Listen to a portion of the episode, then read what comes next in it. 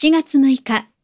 今日は何の日ですか ?7 月6日はサラダ記念日です。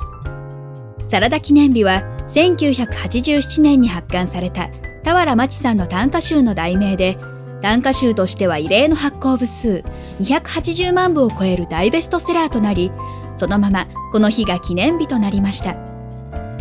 表題になった歌は、この味がいいねと君が言ったから、7月6日はサラダ記念日というもので、この歌のブームで記念日という言葉が一般に定着したとされています。